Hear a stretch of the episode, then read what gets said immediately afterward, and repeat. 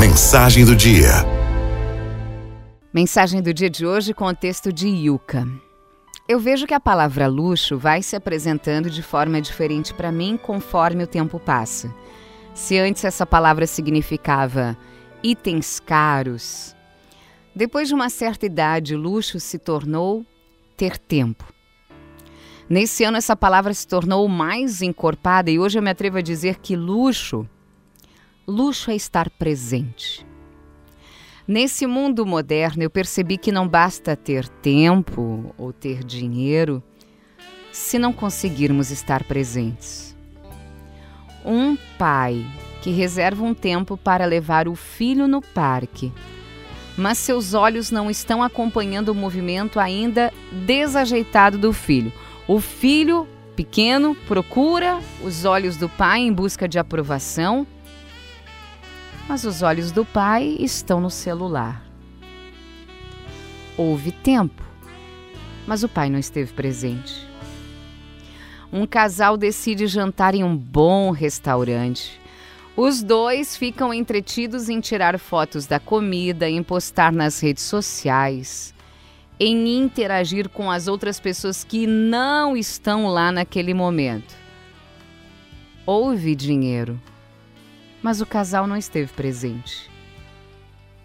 A vizinha decide fazer uma viagem maravilhosa, mas descobre que não consegue se desconectar da internet, ou seja, não consegue curtir a viagem sem estar offline. Houve dinheiro, houve tempo, mas ela não esteve presente. Não lembraremos o sabor da comida que comemos, a notícia que lemos agora há pouco, a conversa que tivemos com uma amiga, o que aconteceu no trajeto entre a casa e o trabalho. Não lembraremos a roupa que escolhemos para vestir, o cheiro do ambiente, a música que estava tocando, nem o ninho do pássaro que surgiu no telhado da sua casa. Nós teremos flashes de memórias, mas não memórias inteiras.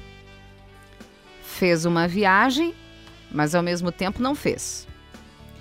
Está na vida de alguém, mas ao mesmo tempo não está. Conversa com alguém, mas ao mesmo tempo não lembra da conversa. Ama, mas não se entrega. Eu também fico bastante tempo ausente, já que eu, de certa forma, sempre gostei de estar no futuro porque essa era a minha esperança para mudar de vida, ter um futuro melhor, dias melhores. Eu, eu gerava ansiedade de propósito em mim.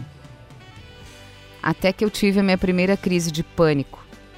E eu resolvi que eu não quero mais fazer isso comigo.